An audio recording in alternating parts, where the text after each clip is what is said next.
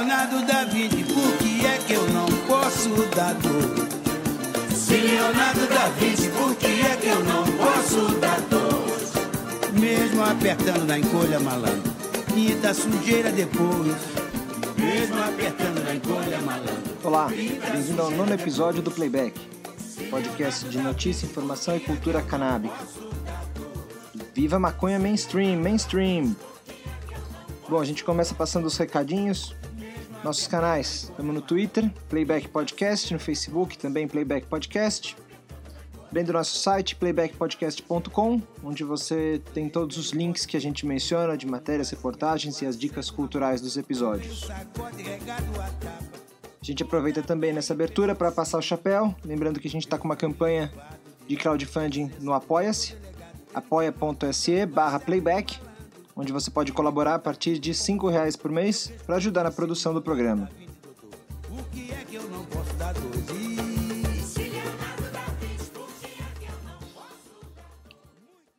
E a gente vai começar falando da Mara Gabrilli.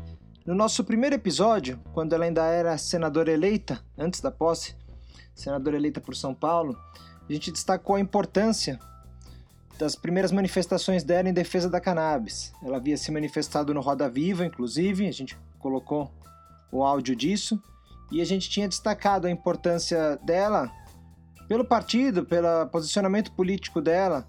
Ela dialoga com diversos espectros da política brasileira, não é taxada por ser de nenhuma ala tida como exatamente progressista, e o quanto isso ajudaria, ainda mais num cenário de polarização, uma briga de foice e martelo que vive a, a política, e mais que a política, a discussão política no Brasil.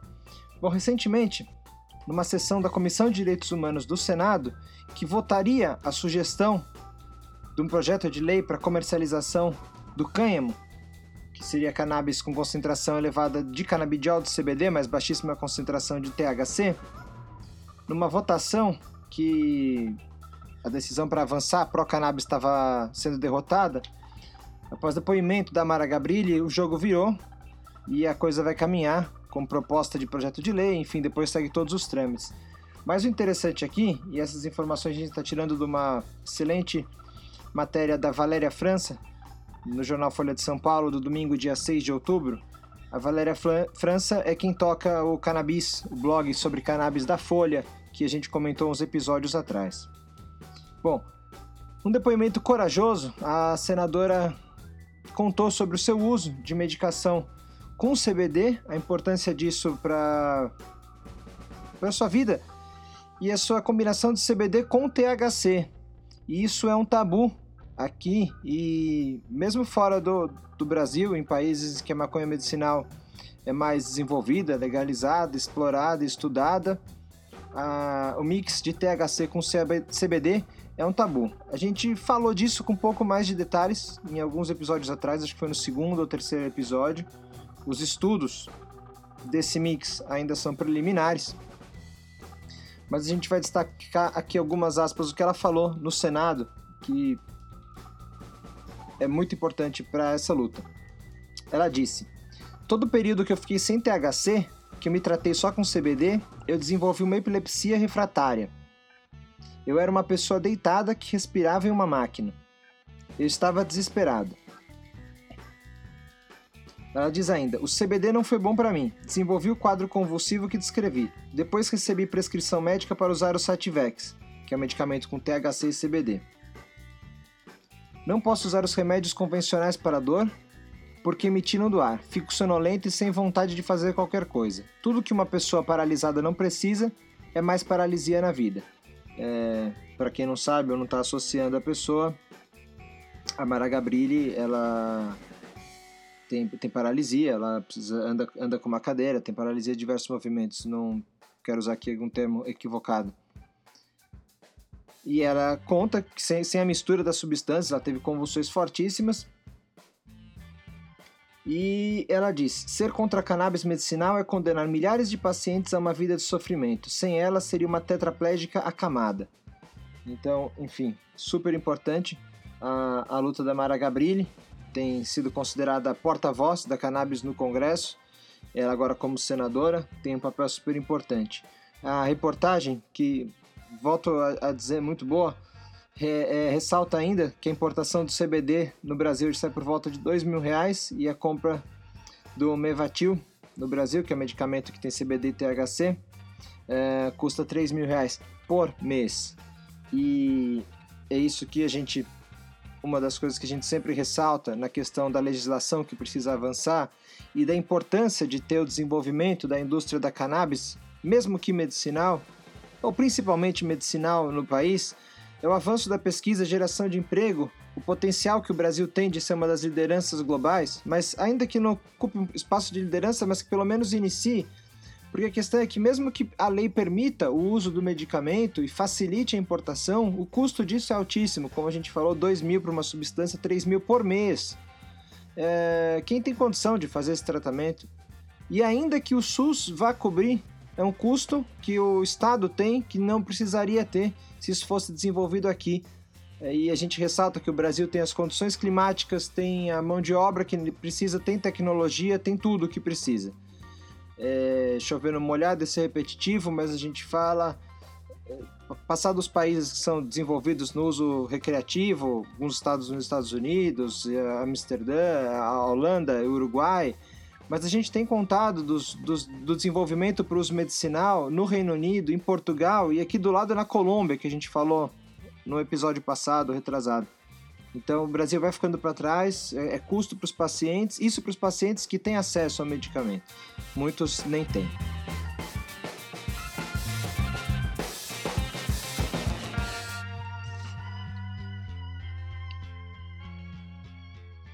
Gente abriu o programa falando da maconha mainstream, realmente por conta muito, claro, dos outros países avançando nisso, mas também das votações no Congresso, tem sido cada vez mais frequente os assuntos, as matérias, reportagens sobre maconha e o debate. O mais importante é isso, é o debate que fica na sociedade. A gente não poderia deixar de mencionar a histórica capa da Folha do dia 29 de setembro, em que foi a manchete principal. Maconha medicinal pode movimentar até 4,7 bi no país, com uma foto de destaque também. É super importante o espaço que vem ocupando na mídia. Você pega uma reportagem como essa que a gente falou da Mara Gabrilli, para fazer a defesa disso, para quem não tem a menor ideia de tudo que a maconha possibilita, é super interessante e importante. Mas o que me chamou a atenção, além das reportagens cada vez mais frequentes, tem sido inclusive a presença de anunciantes. Na Folha, pelo menos, eu não, não, não vi ainda muitos outros veículos, mas é, tem sido frequentes os anúncios do Hemp Meds Brasil e do Verde Med, que é uma empresa canadense de produtos derivados de cannabis. Ainda não pesquisei muito sobre essas empresas especificamente, mas é muito importante a gente estuda a comunicação entender que quando você tem um anunciante sobre determinado assunto é porque a coisa está ganhando mais espaço é, e está enriquecendo o debate. A gente sabe que não é só poder ou não poder. Nos Estados Unidos tem uma série de empresas dessa indústria que têm dificuldades com meio de pagamento, que precisam trabalhar com, com cash ou com meios de pagamentos alternativos, usando Bitcoin, porque o sistema bancário não permite abrir conta, ou empresas financeiras mais tradicionais não querem se envolver com essa indústria. E isso só cria dificuldades para a população ter acesso.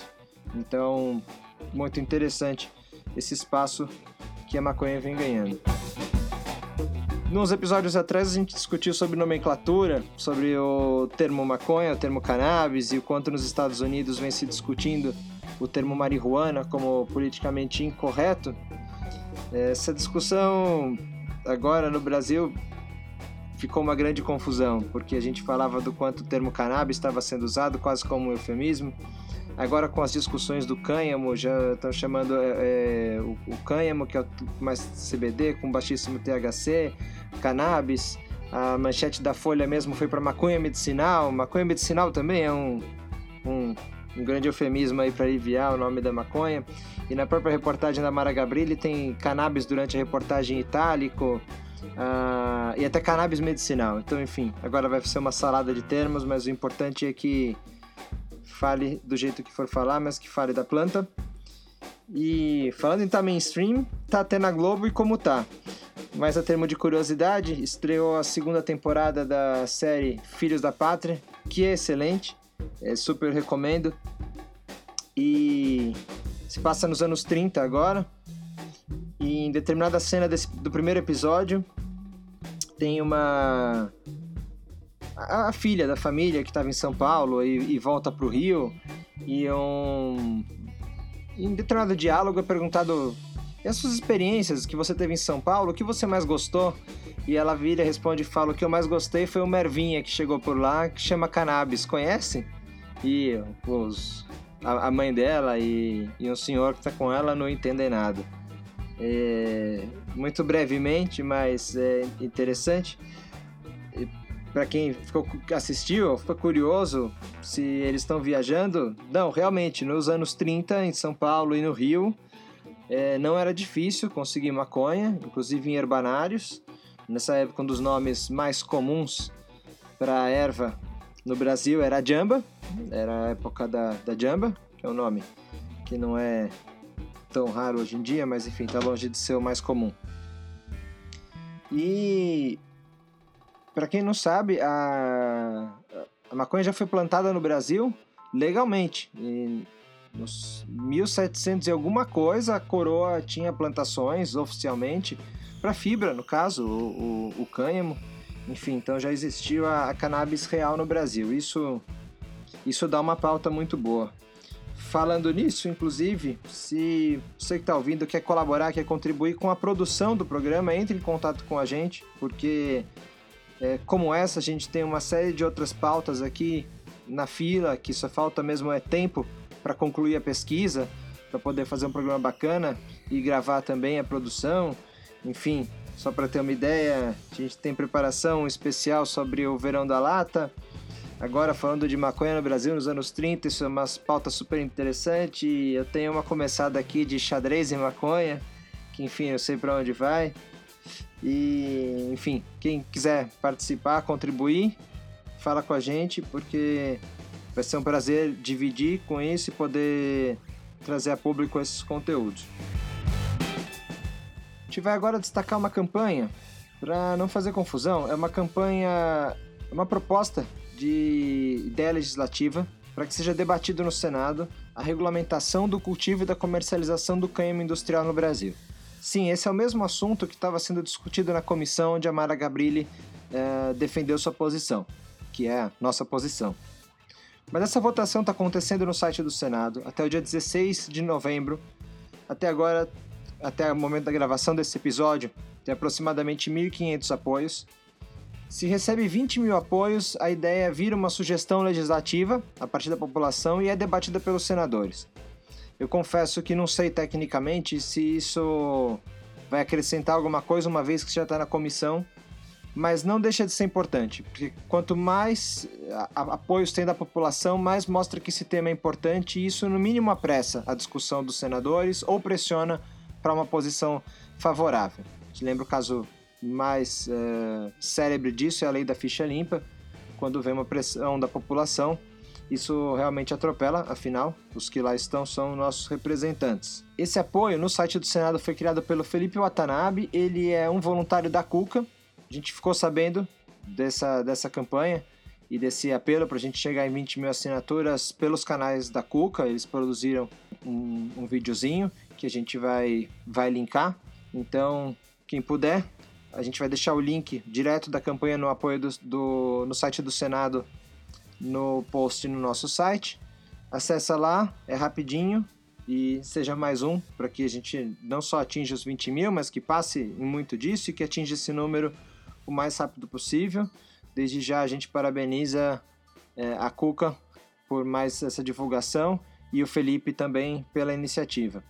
Muito interessante, na, na campanha ele comenta especificamente, são infinitas possibilidades de uso uh, do cânhamo, mas o que eles destacam aqui é o bioplástico, o plástico de cânhamo, que é muito, mas muito mais saudável para o planeta qualquer substituição ao plástico tradicional. Como falei, esse é só um dos diversos e diversos diversos usos uh, do cânhamo. Então acessa lá e deixa o seu apoio. misturando e voltando um pouco no tema, o Filhos da Pátria que eu comentei é escrito e dirigido pelo Bruno Mazeu, que está na escolinha do professor Raimundo. E falando de estar tá na Globo, na acho que semana retrasada, na escolinha, a personagem Cacilda é, falou também, contou lá uma história de safadeza como é tradicional e em determinado momento ela falou, ah, foi tudo bem, foi ervinha medicinal e pau pau. De pouquinho em pouquinho.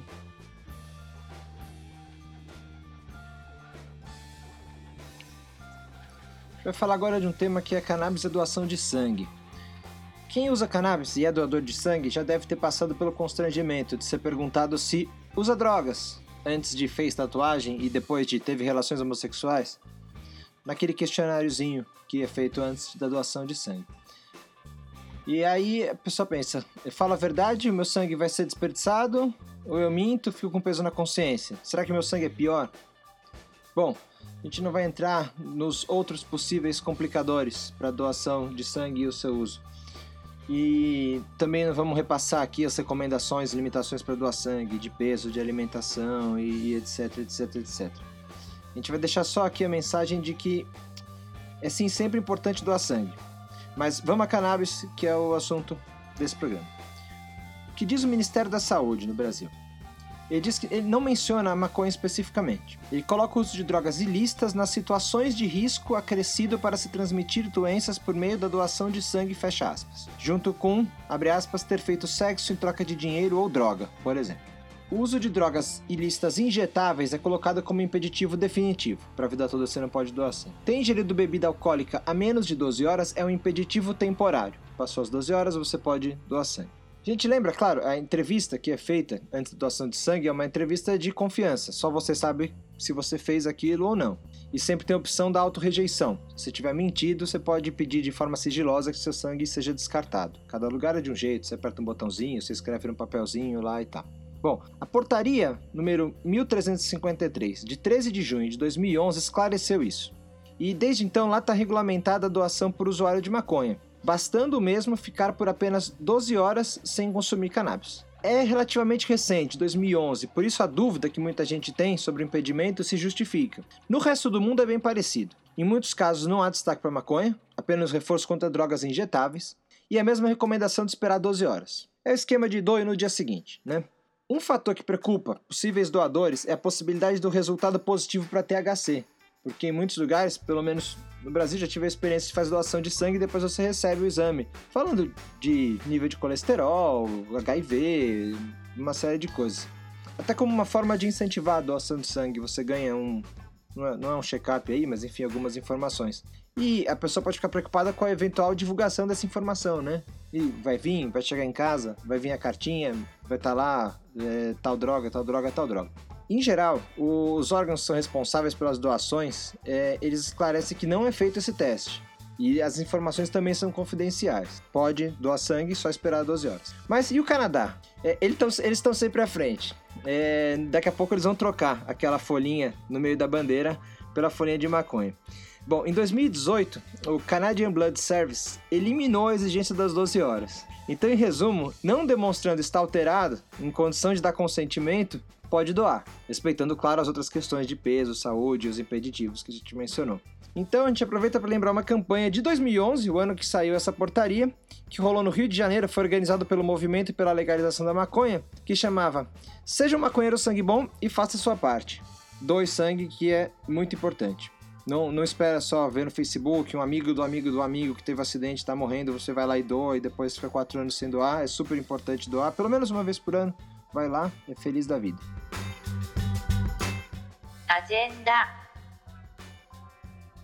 Dia 17 de outubro, quinta-feira, das 18h30 às 22 horas, acontece o próximo encontro do Clube de Cannabis de São Paulo.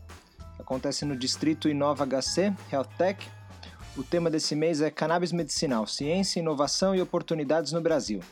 Os palestrantes são a Ana Gabriela Batista, que é fisioterapeuta, consultora técnica científica em cannabis medicinal, Fabrício Pamplona, que é farmacêutico, mestre, doutor em farmacologia dos canabinoides, e o Lourenço Rolim, que é engenheiro agrônomo formado pela Universidade Federal de Santa Maria. Os ingressos custam a partir de 10 reais pelo Simpla. Mais informações e detalhes, como comprar ingresso, endereço, etc., desse e de todos os eventos que a gente divulga, estão no nosso site ou nos posts nas redes sociais.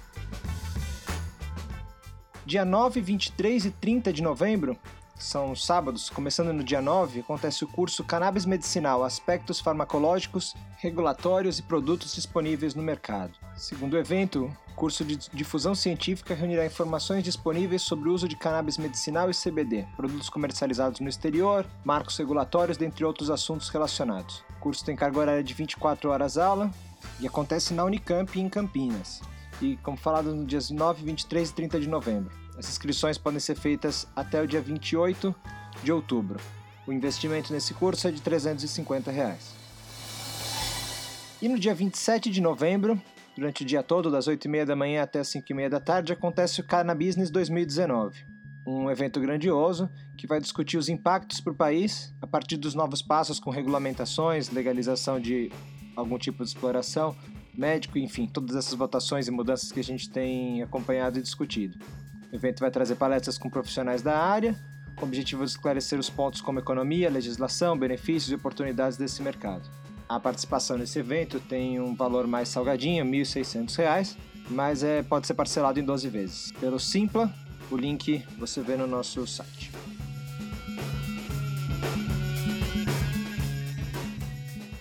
Caldo de Cultura. Passando as dicas culturais, na verdade uma dica cultural casadinho já com a música, vocês vão entender uma coisa que tem a ver com a outra. Vou falar do filme Reincarnated, Snoop Lion. É um documentário musical sobre o disco que o Snoop Dogg lançou e a gravação desse disco na Jamaica. É uma viagem do literalmente do Snoop Dogg para Jamaica. Ele decide gravar um disco musicalmente diferente do que ele tinha feito, inclusive as letras. Para isso, ele decide gravar o, o, disco na Jamaica e decide viver a cultura Rastafari. É um momento que ele transforma aquilo tudo numa jornada espiritual dele, de mudanças e tal. Não quer ser o cara de fora que chega lá e, e grava. Tem até a ver com a história do, do Paul e do Fela Kuti que a gente falou um tempo atrás. Eu nem, nem lembrava que era tão velho. O filme é de 2012. Ele foi dirigido e produzido pelo Andy Capper, que é da, da Vice um tempo atrás, acho que ainda tá, tava no Netflix, é fácil de achar. Uh, eu assisti mais de uma vez, eu não tenho, não tinha quase nenhum contato com as músicas do Snoop Dogg, não, não era meu estilo, mas o disco que saiu de lá eu gostei bastante, gosto bastante. Inclusive, naturalmente, o disco teve uma recepção dividida, e quem gostava muito do trabalho do Snoop Dogg achou um pouco diferente. É um disco que tem uma série de participações, as músicas, como comentei, é diferente do que ele fazia, falam falam de paz, falam de não violência, falam de amor, mas o filme em si, a música é para depois, agora de falar do filme, o filme é, é, muito interessante quanto documentário, ainda que não, não curta as músicas, não curta Snoop Dogg, mas uh, vale para ver esse período que ele passou na Jamaica, a relação dele com a cultura Rastafari, ele vai em cerimônias, fuma maconha que ele falou que foi a mais paulada na cabeça da vida dele, olha que pro Snoop Dogg fala isso, não é brincadeira é, se encontra com o pessoal do The Wailers, é, grava com, com Bunny Wailer, grava com outros nomes históricos da música jamaicana. Tem um, um, um esforço mesmo de buscar uma mudança e a partir daí a, a composição das músicas, o, os estúdios, vai atrás de, de raízes da música jamaicana mesmo. É, muda de nome, enfim, o disco não é do Snoop Dogg, é do Snoop Lion. O documentário é sobre isso, é o processo de, de criação desse disco. E emendando então a música para terminar, eu escolhi Fruit Juice, que acho que é uma das mais grudentas do disco. O disco talvez seja meio ame ou odeio, mas pelo menos na época, depois que assisti o filme, eu fiquei ouvindo incessantemente. É isso aí, valeu pessoal. Se tiver sugestões, críticas, elogios, achem a gente nas redes sociais, manda e-mail para playback.podcast.gmail.com e é isso.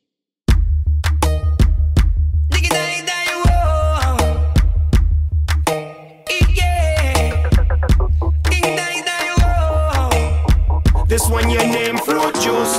Number one you know me can't lose. In a my garden me pin the fruit that me choose. Fruit juice. In a my glass you know me can't lose. Take away my worry, my stress and my blues. Higher levels, natural vibes, I when me give them. My princess say she love it when me write on the rhythm. Natural berries are so very good for the system. Some tart, some sweet, me just can't resist them. Sweet sop, berry, cantaloupe, sour sop, pineapple, mango. My taste buds tango. An ice cold beverage in my honeycomb hideout. Chilling with my beautiful empress, we are stand out. Higher levels, natural vibes, I when me give them. My princess say she love it when we write on the rhythm. Natural berries are so very good for the system. Some tart, some sweet, me just can't resist them. Fruit juice, number one, you know me can't lose. In my garden, me pin the fruit that they choose. Fruit juice, in my glass, you know me can't lose. Take away my my stress, and my blues. She sipped the beet juice, say she really loved the medicine. Drink it down slow and feel the good vibes settling. The way the flavor's going down, she ordered up another round. Tell me that she feel alright. Natural juice is all the sprite. 50 guava juice, she have a healthy appetite. No drink the Red Bull because she don't believe the hype. Fruit juice, number one, you know me can't lose. In my garden, me pin the fruit that me choose. Fruit juice, in my glass, you know me can't lose. Take away my worry, my stress, and my blues. Fruit juice, pick up the empress, then way you drink up the fruit juice. Got to my soda, make you big fat and loose. Line up the sun, what's up the carrot and beet. Root